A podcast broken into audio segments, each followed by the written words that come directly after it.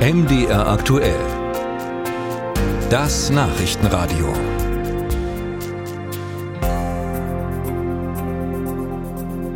Menschen gehen mit zerbrochenen Flaschen auf Disco-Besucher los. Diese Szenen zeigt ein Video, das sich in sozialen Netzwerken verbreitet hatte. Entstanden war es am vergangenen Wochenende in Görlitz.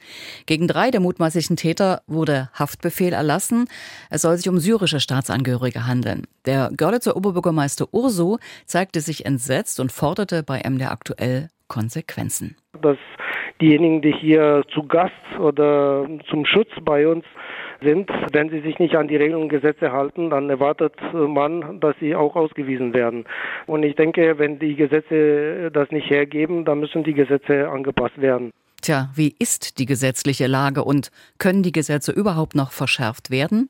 Nils Bula ist diesen Fragen nachgegangen. Hanka Kliese kann die Reaktion des Görlitzer Oberbürgermeisters nachvollziehen. Octavian Urso sei in einer schwierigen Situation, sagt die asylpolitische Sprecherin der sächsischen SPD-Fraktion.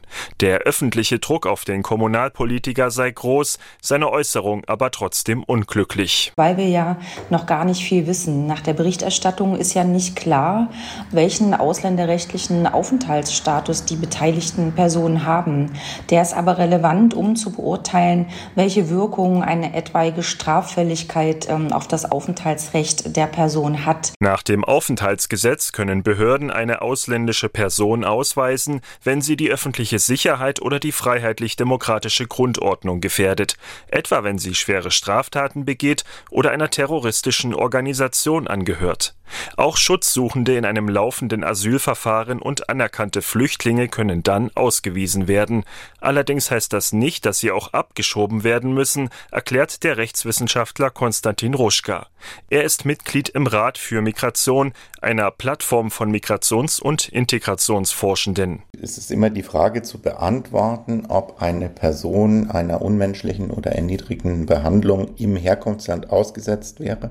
Und wenn das der Fall ist, dann kann eine Person nicht abgeschoben werden. Und dieser rechtliche Rahmen ist im Prinzip nach dem Zweiten Weltkrieg entstanden, wo man gesagt hat, es soll niemand einer staatlichen Maßnahme ausgesetzt sein, die dazu führt, dass die Person in Folter oder unmenschliche oder erniedrigende Behandlung zurückgebracht wird, also in eine Verfolgungssituation. Nach Einschätzung von Ruschka kann die Forderung des Görlitzer Oberbürgermeisters nach schärferen Gesetzen nicht ohne weiteres umgesetzt werden, denn das Asylrecht beruht auf dem internationalen Recht der Flüchtlingskonvention. In Deutschland selbst könnten nur die Kriterien für eine Ausweisung verschärft werden, etwa so, dass Menschen auch bei geringfügigen Straftaten ausgewiesen werden können. Aber auch dann müssten sie über eine Duldung in Deutschland bleiben, wenn ihre Sicherheit im Herkunftsland gefährdet wäre.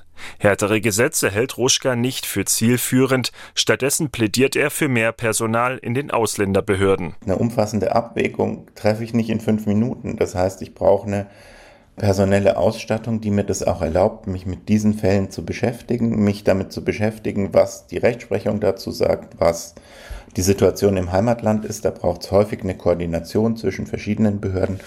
Und das lässt sich über eine bessere Ausstattung der Behörden viel einfacher regeln als über ständige Gesetzesänderungen. Auch Sachsens Ausländerbeauftragter Gerd Mackenroth sieht keinen Sinn in Gesetzesänderungen.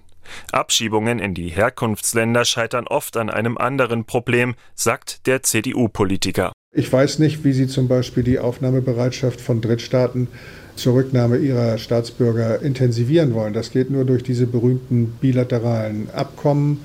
Die lassen sich das dann gut bezahlen und machen es dann immer vielleicht noch nicht. Wichtig sei stattdessen, dass der Rechtsstaat eingreift, sagt Mackenroth. Das sei in Görlitz passiert, weil einige der mutmaßlichen Täter nun in Haft sind. Auch Prävention, etwa durch Sozialarbeit, sei wichtig, damit sich solche Ereignisse nicht wiederholen.